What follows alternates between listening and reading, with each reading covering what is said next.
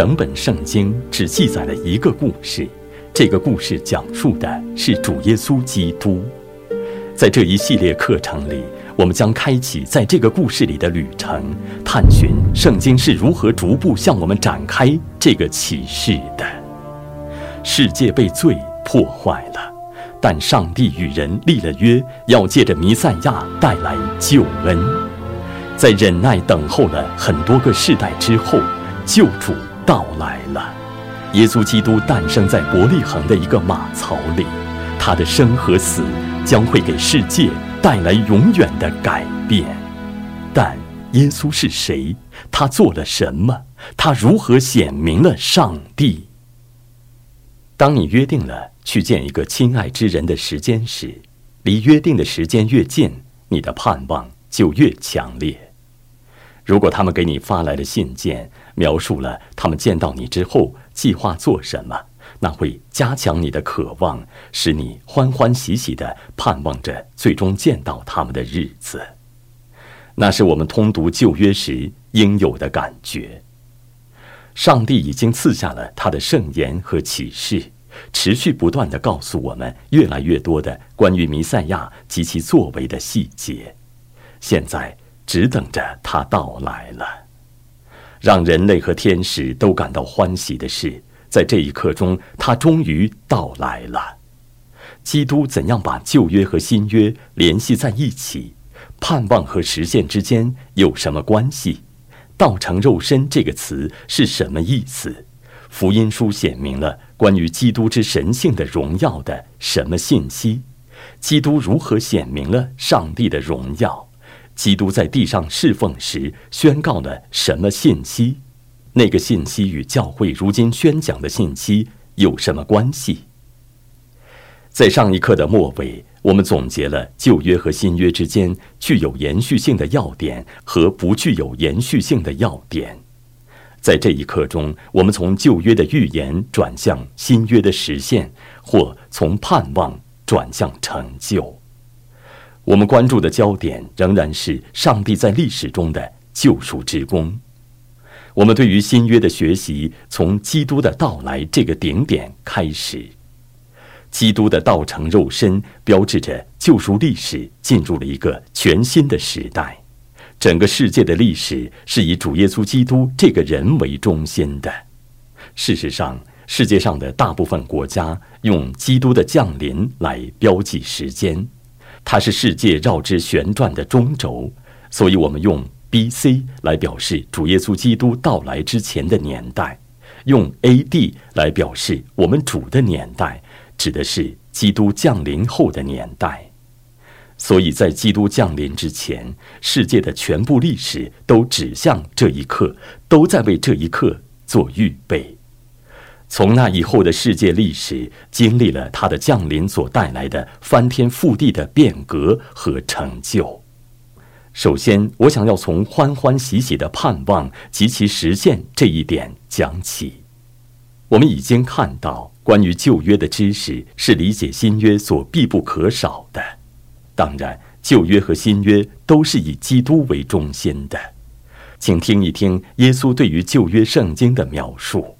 他说：“你们查考圣经，因你们以为内中有永生，给我做见证的，就是这经。”在基督复活之后，我们读到，于是从摩西和众先知起，凡经上所指着自己的话，都给他们讲解明白了。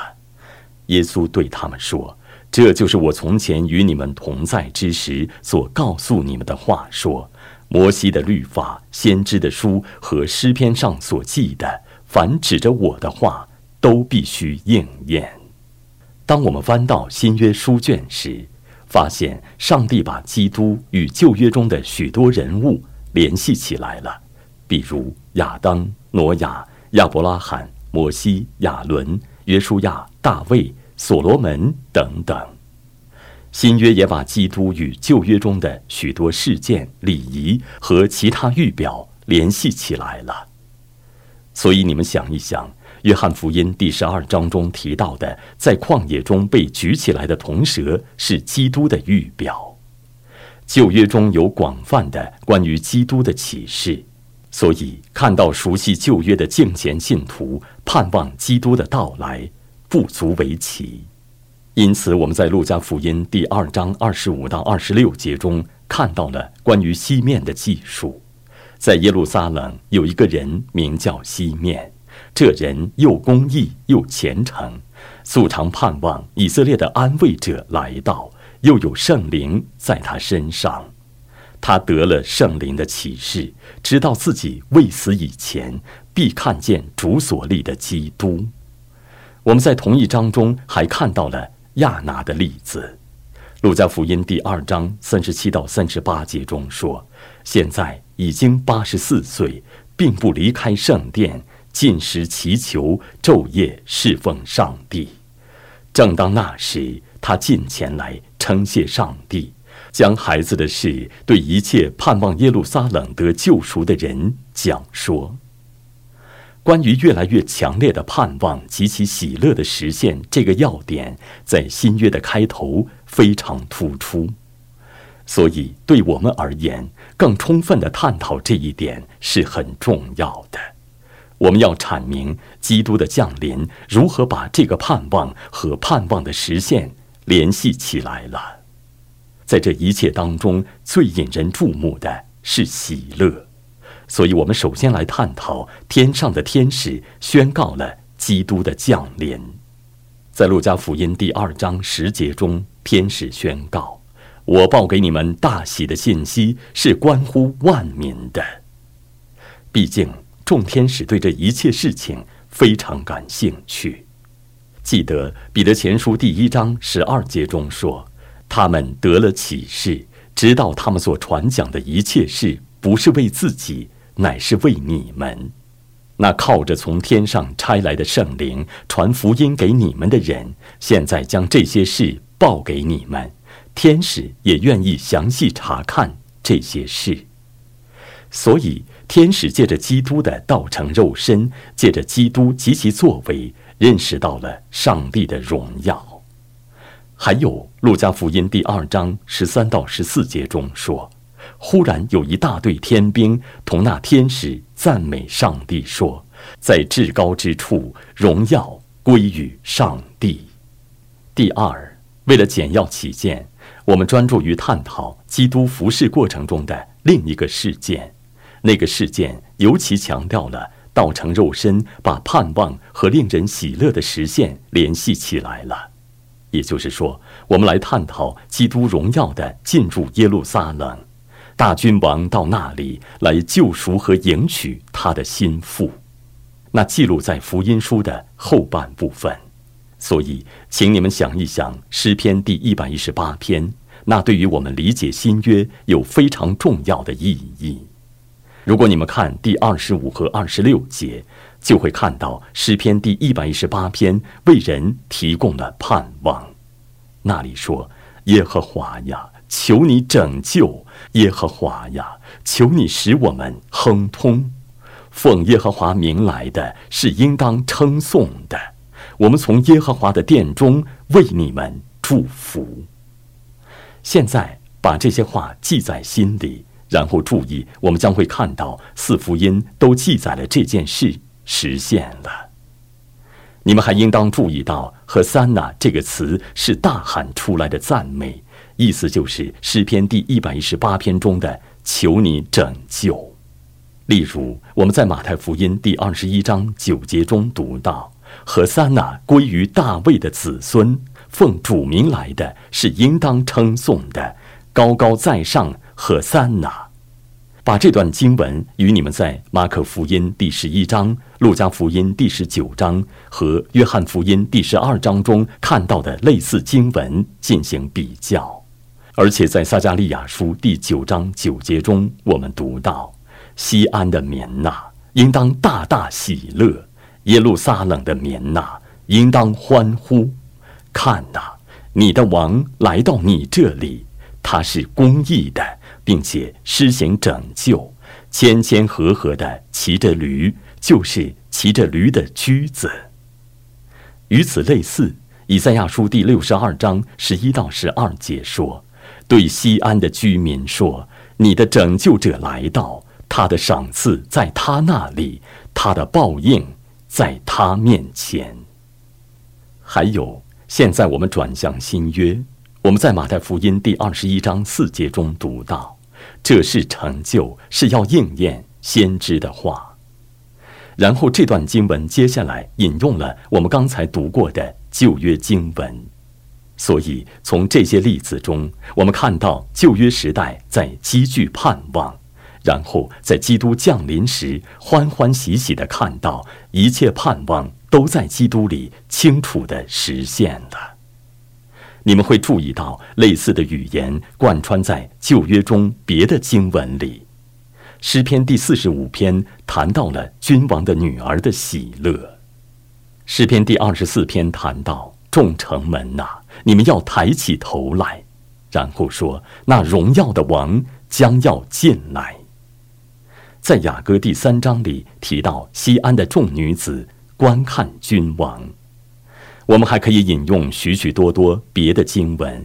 西班牙书第三章、诗篇第九十六篇、九十八篇等等，但然后你们翻到新约，在约翰福音第十二章十五节中，你们看到了这句话：“西安的民呐，不要惧怕，你的王骑着驴驹来了，他是奉耶和华的名来的。”这一切都表明了盼望与喜乐的实现之间的联系。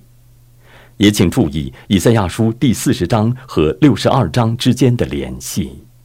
以赛亚书第四十章的主要主题是：看哪，你们的上帝主耶和华必向大能者临到，他的膀臂必为他掌权，他的赏赐在他那里，他的报应在他面前。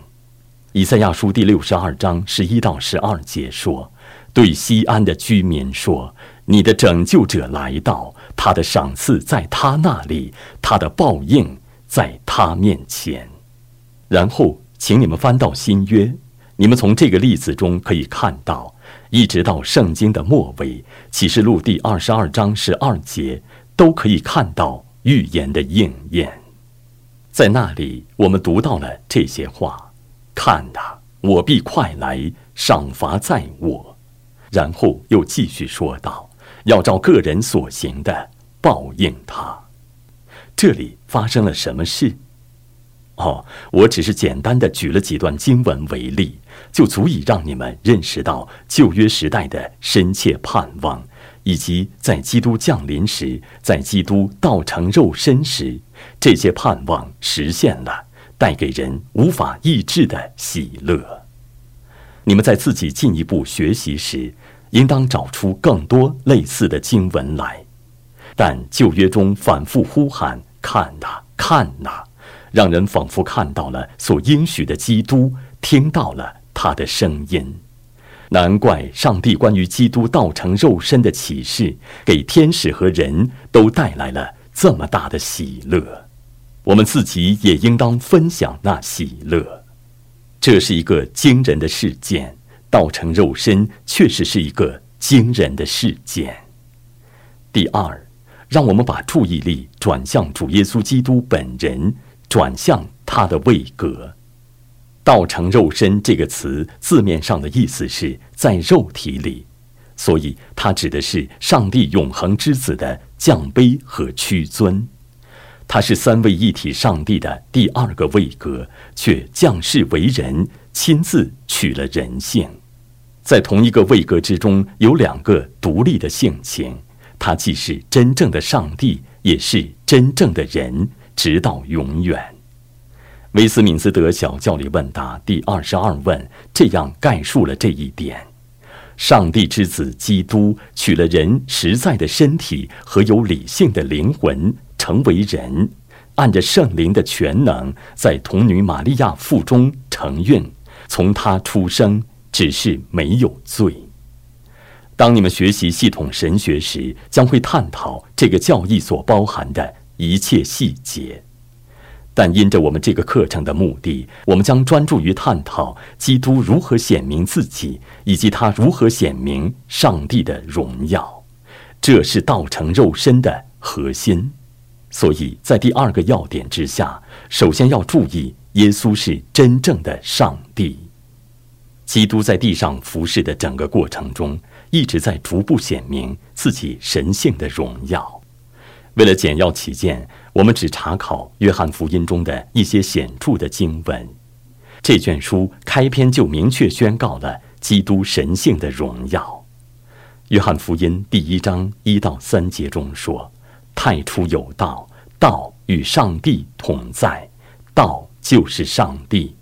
这道太初与上帝同在，万物是借着他造的，凡被造的，没有一样不是借着他造的。所以你们看到，耶稣与上帝是同等的。”但同时又不同于上帝，因此他是三位一体的第二个位格。他跟圣父和圣灵一样，是真正的上帝。当你们继续查考约翰福音时，会看到这个主题反复出现，逐渐展开。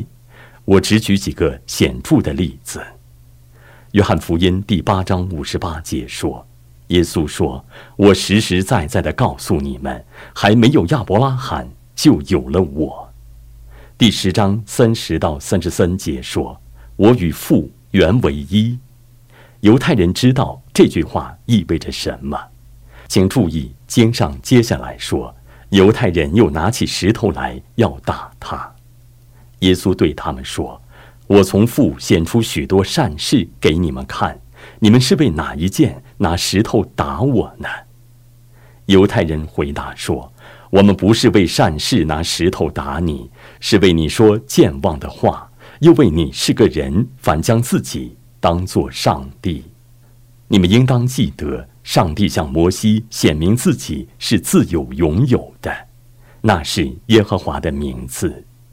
出埃及记第三章十四节，上帝对摩西说。”我是自有拥有，又说：“你要对以色列人这样说，那自有的打发我到你们这里来。”而在约翰福音中，耶稣多次使用那个名字来指他自己。所以，如果你学习约翰福音，会记得我们主所说的那七个“我是”。耶稣说：“我就是生命的粮，我是世界的光。”我是羊的门，我就是门。他说：“我是好牧人，复活在我，生命也在我。我就是道路、真理、生命。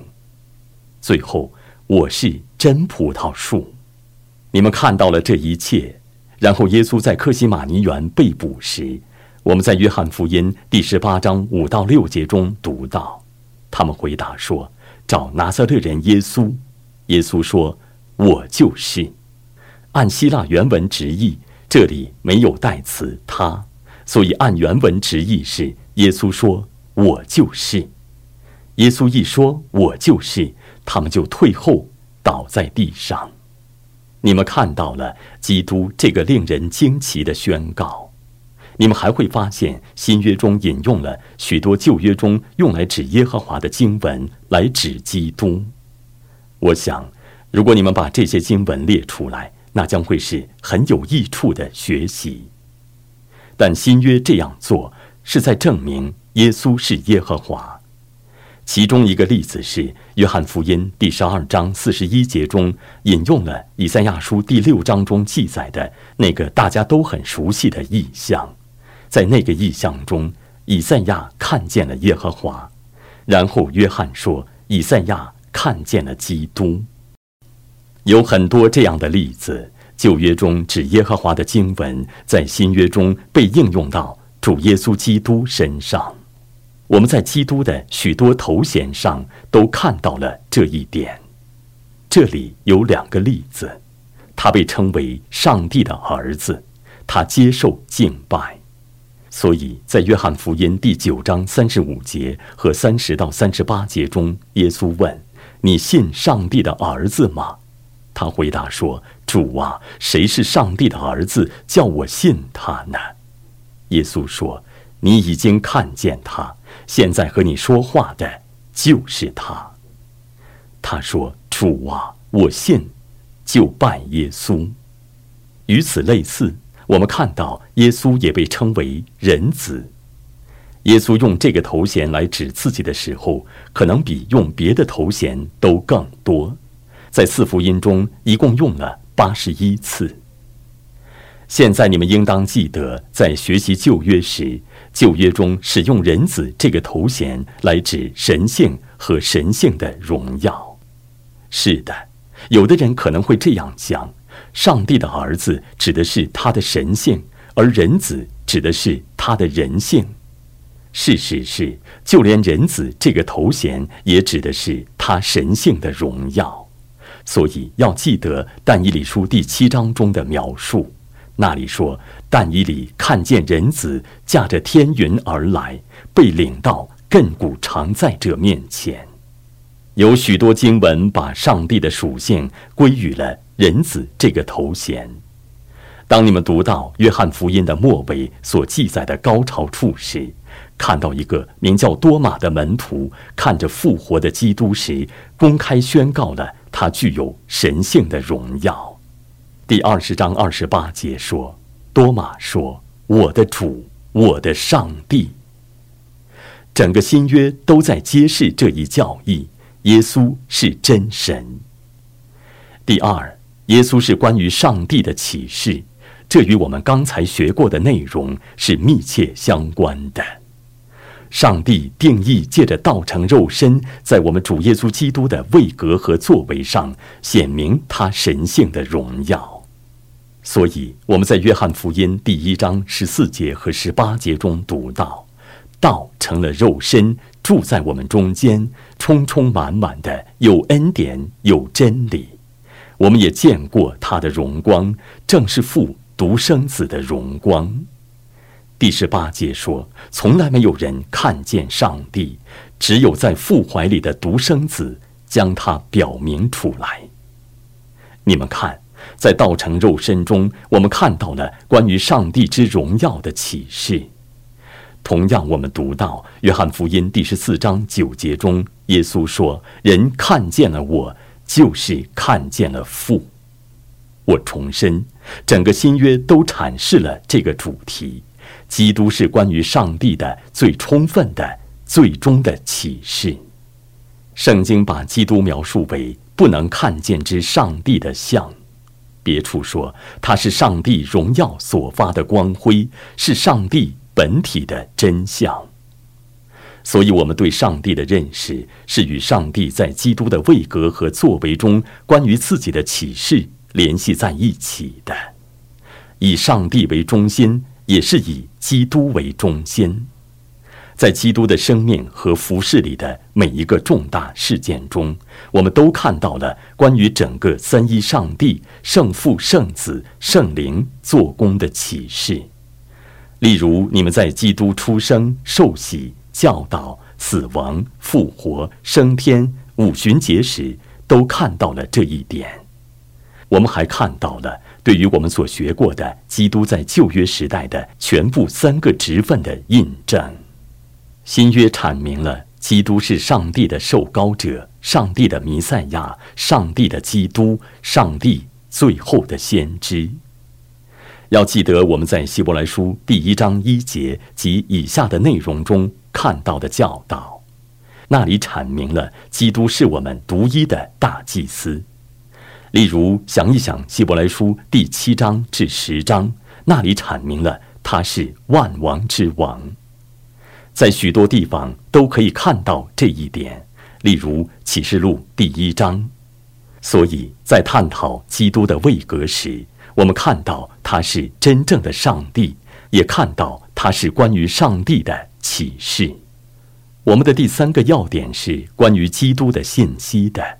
关于他道成肉身在地上服侍时所传讲的信息，福音书的开篇所阐述的第一个主题是关于国度的，他所传讲的关于国度的信息。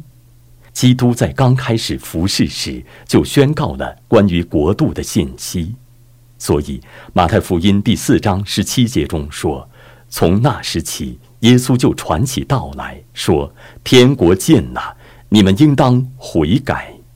与此类似，《马可福音第一章十四到十五节说，约翰下监以后，耶稣来到加利利，宣传神国的福音，说：“日期满了，上帝的国近了，你们当悔改，信福音。”如你们所知道的，国度的概念根源于旧约，但在新约中结出了果子。我们首先是在伊甸园中看到了国度的概念。亚当在那里遵照上帝的规条过着顺服的生活，但那样的状况因着人类的堕落而被破坏了。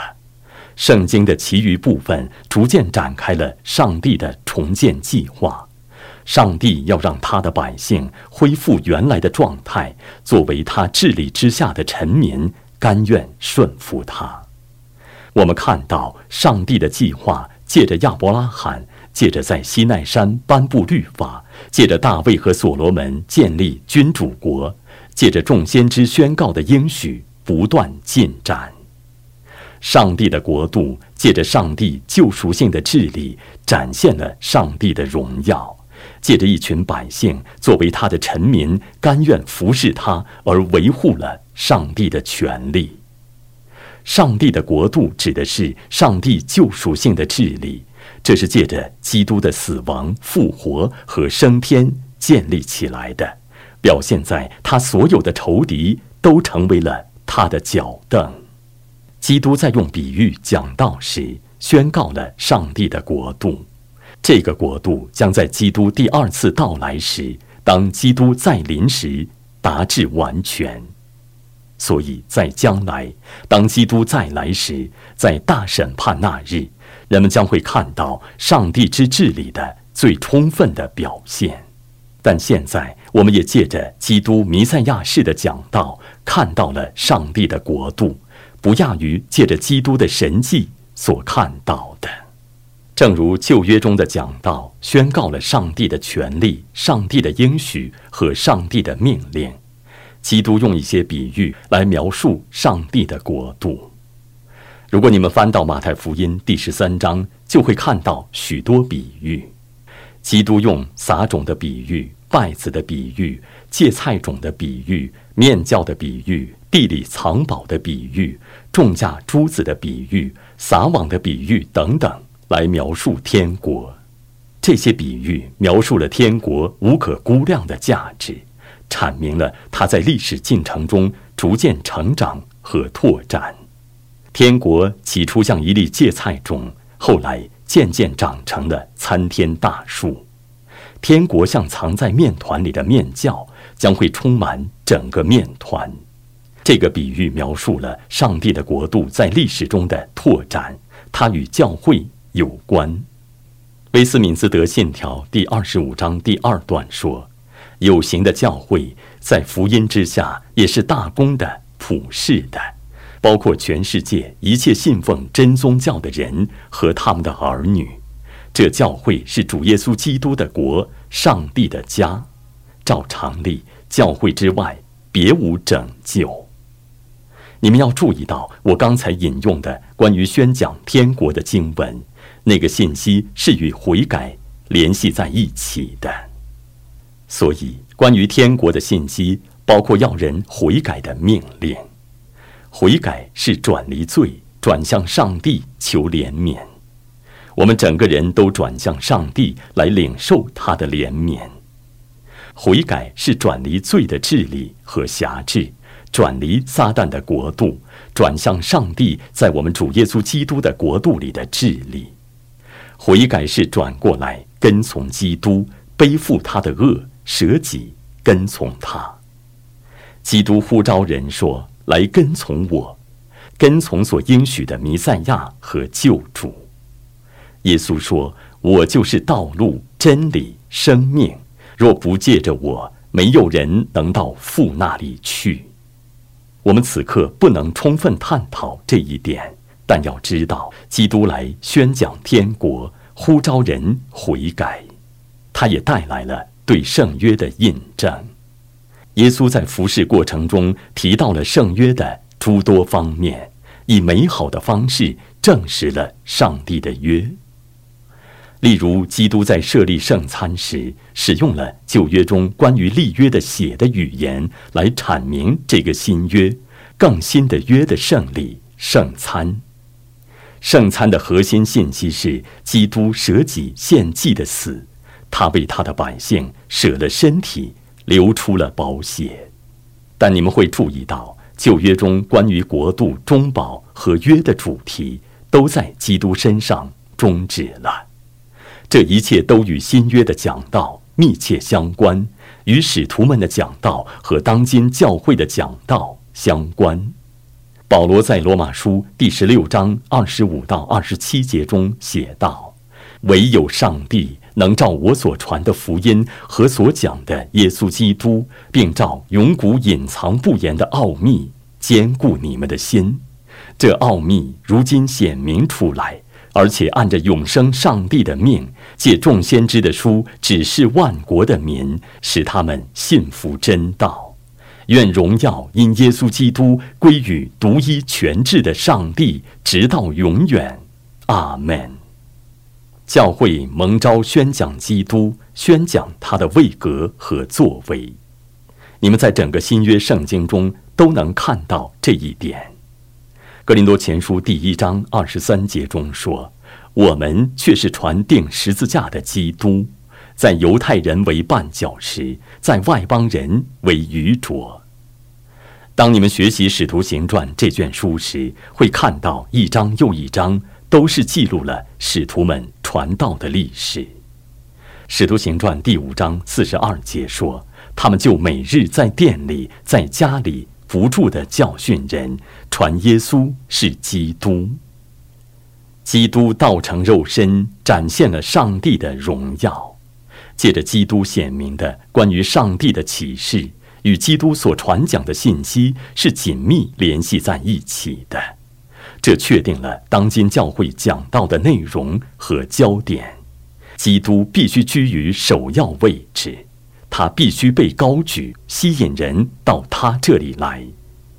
要进行合乎圣经的讲道，我们必须借着整本圣经宣讲基督的全部属性和全部作为。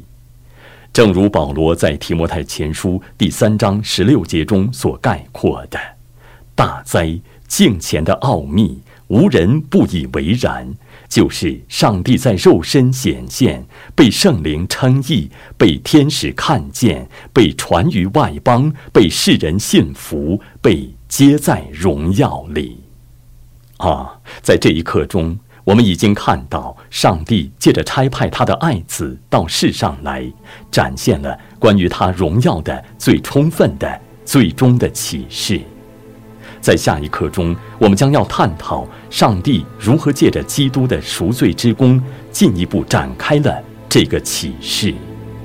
我们希望你们已经因我们在这一课中所探讨的内容而受到鼓舞。下次继续跟罗伯特·麦克利牧师一起踏上学习之旅，更深入地研究圣经神学，并问这个问题：主耶稣在独楼地的十字架上。成就了什么？